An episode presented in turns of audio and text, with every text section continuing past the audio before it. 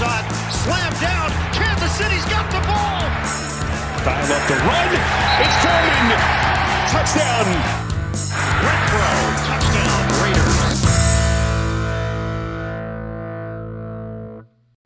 Bienvenidos a esta edición de Piloto Fútbol, episodio número 209 de este su podcast favorito, consentido y de confianza en todo lo relacionado al fútbol americano. Ya es jueves 5 de mayo del 2022. Yo soy Jorge Torres. Comenzamos.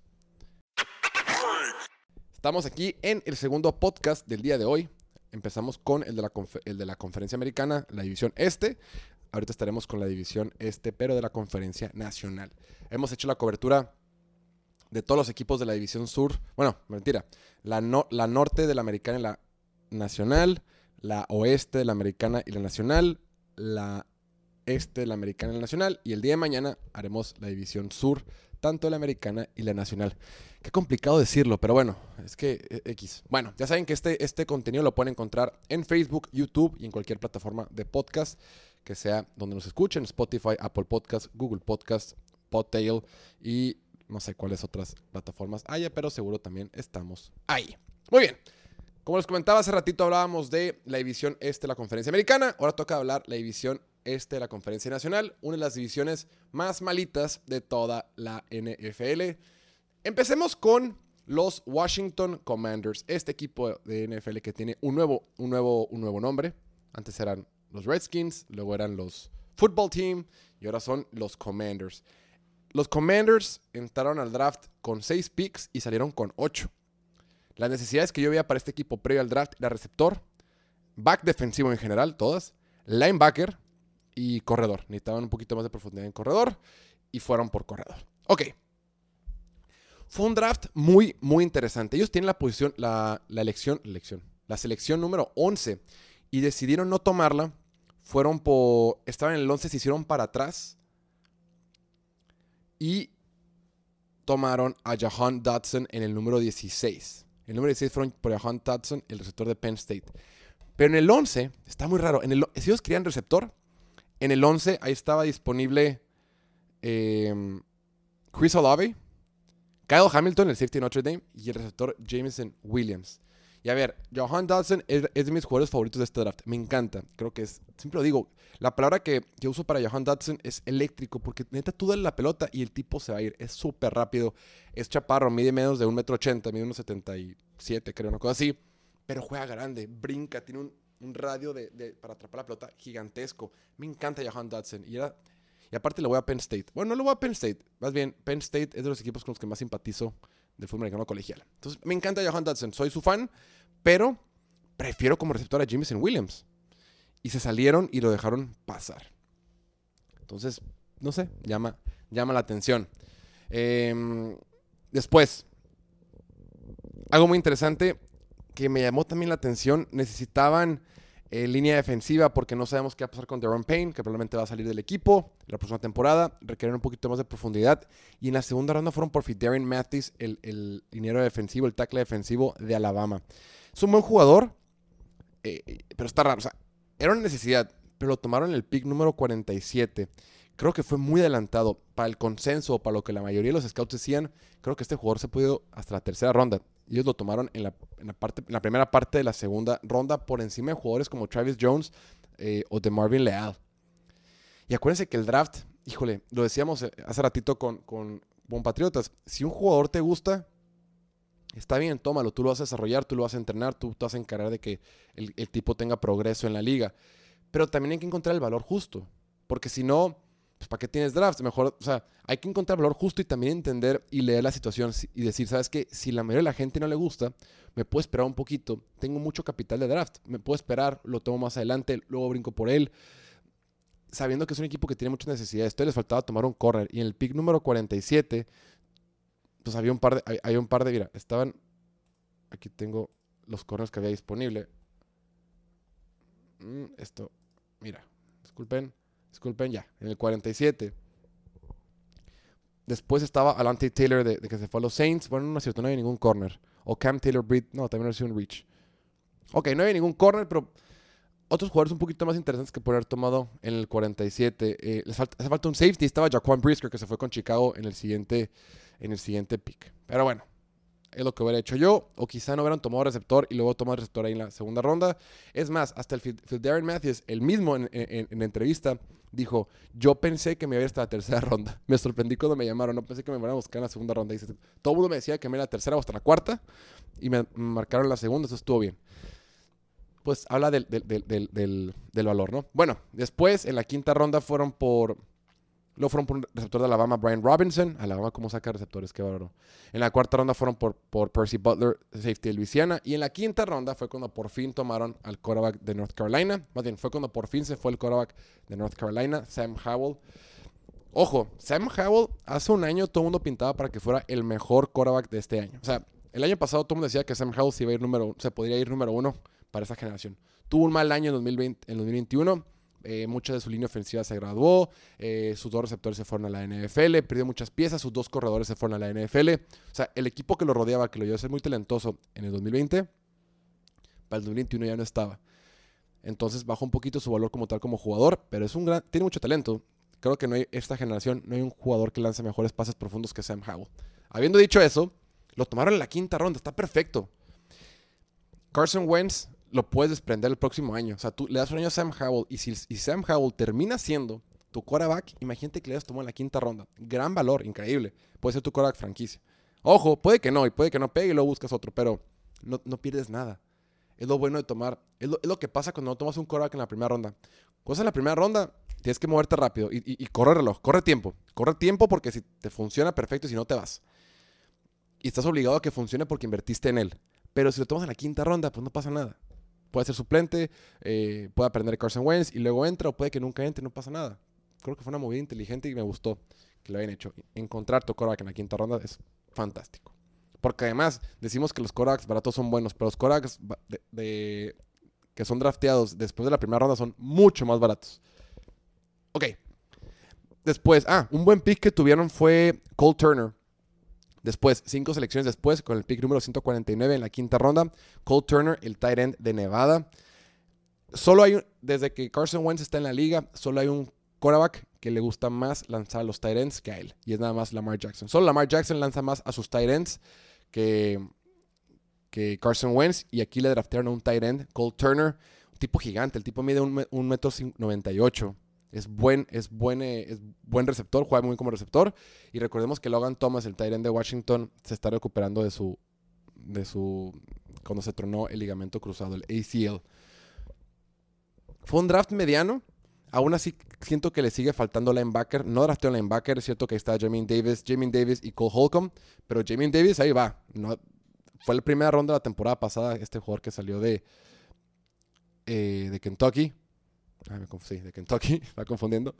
Pero pues ahí va, vamos viendo. Y draftearon un corner en la séptima ronda, pero creo que no fue suficiente. Creo que sí les faltó draftear un corner. No sé, yo, insisto que ese pick de Darren Mathis era una necesidad, pero creo que la forzaron un poquito. Eh, ah, perdón. Y Brian Robinson, corrigiendo, el que tomaron de Alabama es corredor, no era receptor como dije, me equivoqué. Fue un, fue un draft mediano. Si pueden sacar de aquí al Korak del futuro y con Johan Dodson, que lo vamos a poner con Terry McLaurin, puede que haya sido un muy buen draft para este equipo de Washington, que tuvo ocho selecciones en total. Después, pasamos con los Giants de Nueva York. Que qué tal este equipo de Giants que cuando se filtró esta lista de los Cowboys, donde, el equipo, Jerry Jones, el dueño, muestra cómo estaba su tablero, cómo estaban los rankings de su equipo, decía que sus dos mejores jugadores eran Kevin Thibodeau y Even Neal. De todo el draft, los dos mejores jugadores eran Kevin Thibodeau e Even Neal. ¿Y quién los tomó? Su rival divisional, ¿quién más? Un equipo que entró al draft con 9 picks y salieron con 11. Yo vi en este equipo las mayores necesidades en tackle ofensivo, edge rusher, corner y safety. ¿Qué hicieron en los primeros dos picks? Edge rusher y tackle ofensivo. Lo hicieron muy bien. Porque cuando empieza el draft, se va Trayvon Walker con Jacksonville, se va Aiden Hutchinson con Detroit, se va Derek Stingley con Houston, se va Ahmad Garner con Jets. Y ahí estaban disponibles para, los Giants. Los toda la línea ofensiva ahí estaba. Los dos mejores tackles del draft ahí estaban disponibles para ellos. Y también estaba un edge rusher que les gustaba muchísimo. Y hay quienes lo critican de que, suponiendo que te guste más Ike Mekwanu que Even Neal, a mí en particular me gusta más Even Neal, pero a mucha gente le gusta más Ike Mekwanu, está bien. Mucha gente dice, qué mensos, porque pudieron haber tomado, porque ellos tenían el 5 y el 7 Entonces nada más tienen a Carolina en medio. Decían que mensos pudieron haber tomado a Ike Mekwanu con el número 5, que, que, era para muchos es mejor. Dicen que mensos toman el 5. Y como Carolina forzosamente iba a buscar tackle, ya después en el 7 tomabas a, a Kevin, Kevin. En lugar de eso, lo que hicieron los Giants, la gente que no le gustó, dicen fueron por Thibodeau. Y pues ya nada les garantizó ir por Ike Mekwanu y les, les terminó cayendo Ivenil. No sé si me expliqué.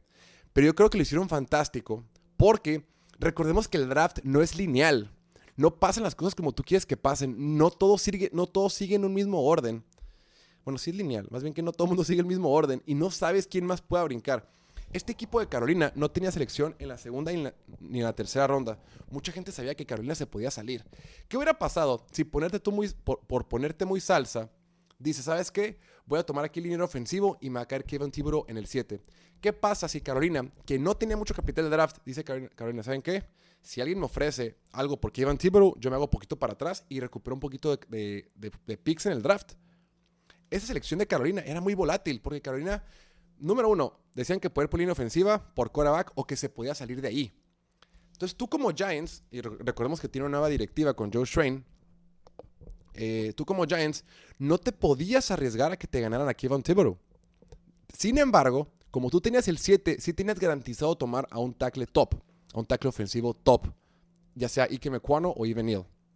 ¿Me explico? O sea, al revés, nada te, garantiza, nada te garantizaba tener el combo Edge Rusher tackle, pero como lo hicieron, yendo por Kevin Thibodeau primero, tenían la certeza de que iba a estar disponible o Iquanu o Even a final de cuentas, para mí, se me hace que le salió perfecto, porque más allá de que te haya gustado, eh, te guste más Ike Mecuano que Even Neal, creo que tuvieron un, un, tackle ofensivo top, de lo mejor que hubo esta generación, y un gran edge rusher en, la ciudad, una ciudad como Nueva York. Me encantó, me encantó, eh, se me hizo fantástico. Lo que no me gustó mucho, aquí sí vamos a criticar un poquito más, fue cuando tomaron a, a Wendell Robinson en la segunda ronda con el pick número 43.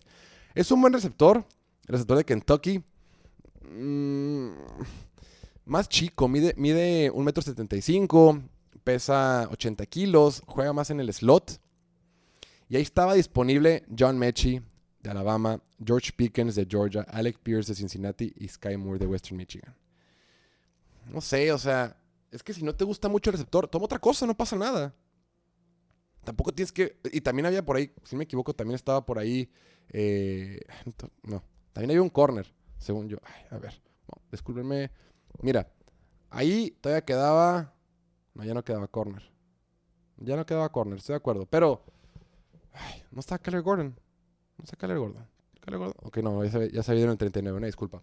Pero bueno, el tema es que Wanda Robinson es un receptor interesante, es divertido, pero es un receptor de slot, más chiquito.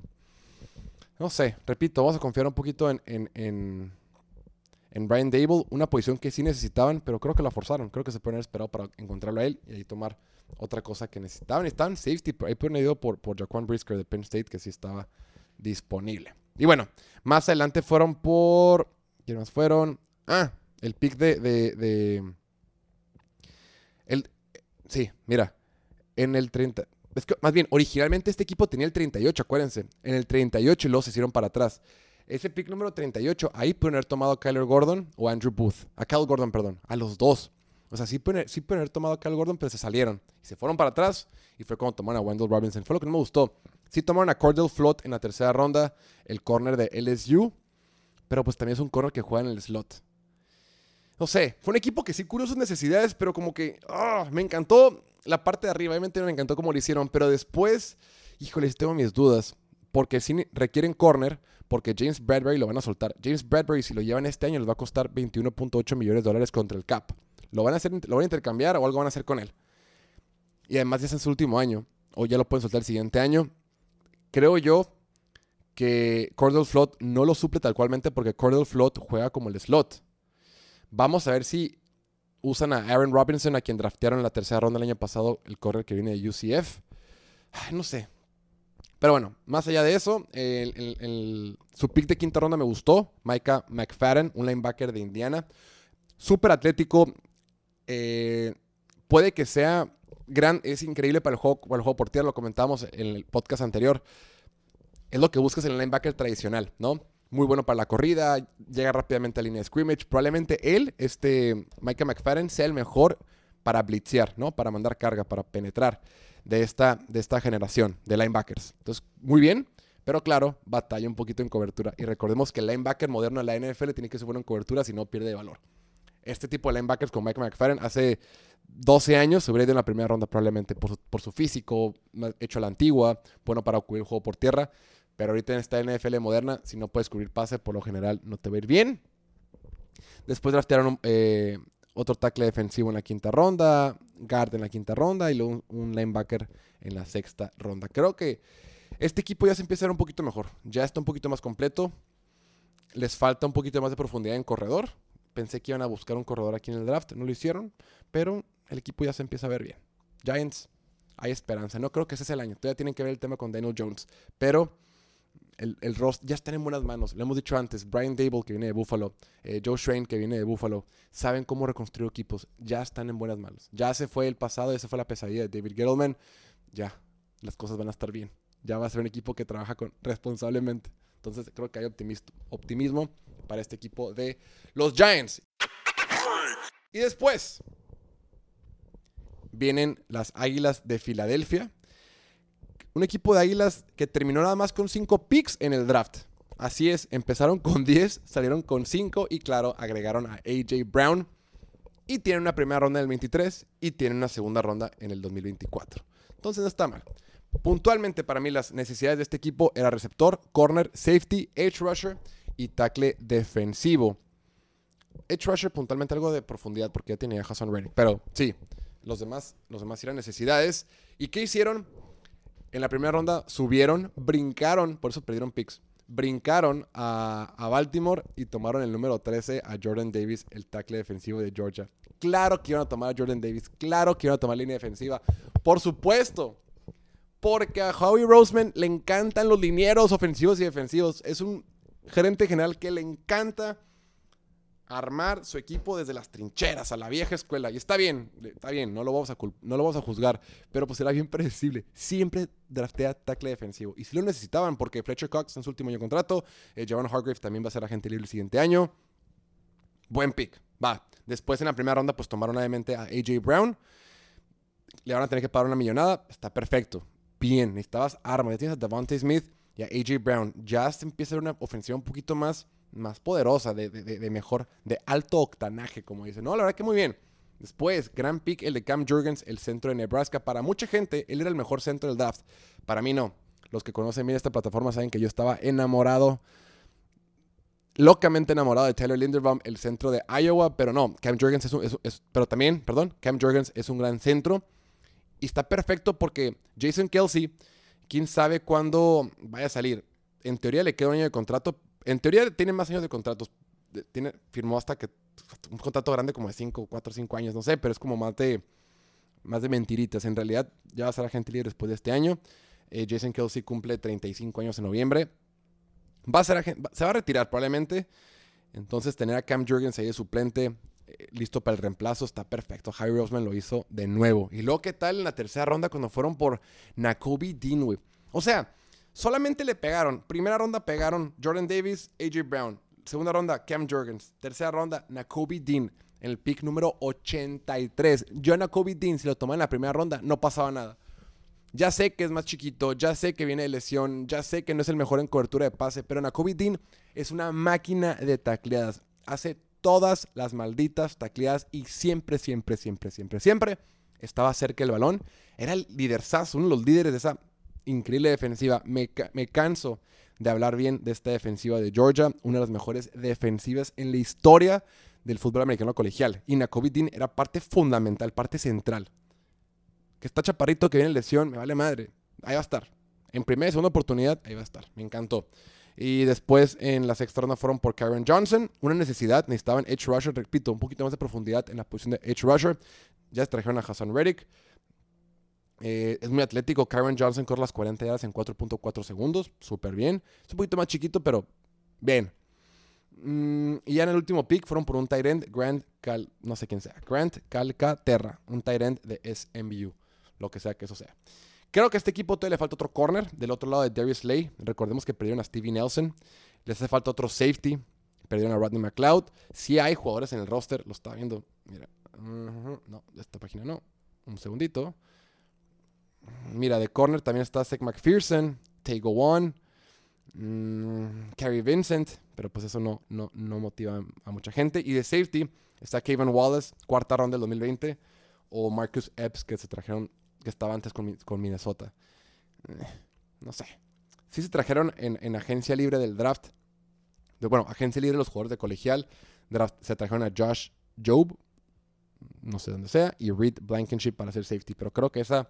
Creo que van a buscar un veterano. Pero en general, este draft que tuvo el equipo de Filadelfia lo está armando muy bien. Están armando un muy buen equipo para. Para. Para los. Para, para Jalen Hurts. Y si funciona con Jalen Hurts, perfecto. Y si no, pues el siguiente año van a tener dos selecciones en la primera ronda para buscar su nuevo quarterback. Yo creo que se van a quedar con Jalen Hurts y el siguiente año solamente van a seguir armando un buen roster. Aguas con Filadelfia, que está en una situación envidiable. Y por último, y por último de esta división, vienen los campeones de esta división, los actuales campeones de la NFC East, los Vaqueros de Dallas. Un equipo de Dallas que entró al draft con necesidades puntualmente en receptor, guard izquierdo, edge rusher y linebacker. Si lo ponemos en, jerárquicamente, la, la mayor preocupación de este equipo era guard izquierdo, receptor, edge rusher, linebacker. Y otras cosillas por ahí. Chance, otro tight end y otras cosas. Pero, pero sí. ¿Y qué hicieron? En la primera ronda, en el pick número 24, tomaron a... Ay, que estoy poniendo la cámara. Tomaron a Tyler Smith, el tackle ofensivo de, de Tulsa, que puede jugarte como... Que puede jugarte como guard o como tackle. Si vieron el video, pues hicimos berrinche cuando lo tomaron, pero bueno, ya hemos pensado un poquito más las cosas, hemos entendido un poquito más. Era un jugador que a Dallas le gustaba muchísimo. Dallas lo tenía... Aquí tengo, aquí tengo los rankings. Híjole, los perdí. Dallas, cuando... Ya ven que, repito, se reveló ese se filtró cuál era el tablero de los, de los, de los Cowboys. Y Dallas tenía evaluado a Taylor Smith como el jugador número 16 del draft. Entonces estás en el 16 y seleccionas el 24 y tienes a tu, a tu jugador número 16 disponible con una gran necesidad, un jugador que puede jugar de, de, guard, tómalo. Está bien, tienes que tomarlo. A Tyler Linderbaum lo tenían, lo tenían rankeado como número 25. Recordemos que este Will McClay ha hecho buen trabajo drafteando en la primera ronda. Lo hace bastante bien en los últimos, en últimos años, últimos 7, 8 años. Y si les gusta más Taylor Smith, pues está bien. Va. No voy a pelear. Buena selección. Sí, es grande físicamente, es atlético, comete muchos castigos. Le falta mejorar la técnica, pero todavía está morro. Es de los jugadores más jóvenes de este draft. Todavía está morro, va a entrar de 21 años. Entonces, creo que se va a poder desarrollar bien de guard. Y, y es una necesidad que teníamos. Y eventualmente va a ser tackle una vez que se, le- una vez que se retire Tyron Smith, el tackle izquierdo. Buena selección. Y después, en la segunda ronda, en el pick número 50, fueron por.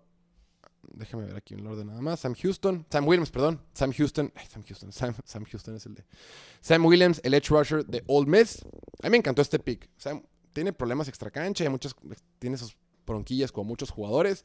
Pero Dallas no tiene problemas en tomar jugadores de ese tipo. Sam Williams es un gran outs- eh, edge rusher y lo necesitaban. Ahora que, que estuvo, que sale Ran- Randy Gregory, me gusta para que lo pongan del otro lado de DeMarcus Lawrence. Gran selección. Luego, Jalen Tolbert, el, el- el receptor de South Alabama.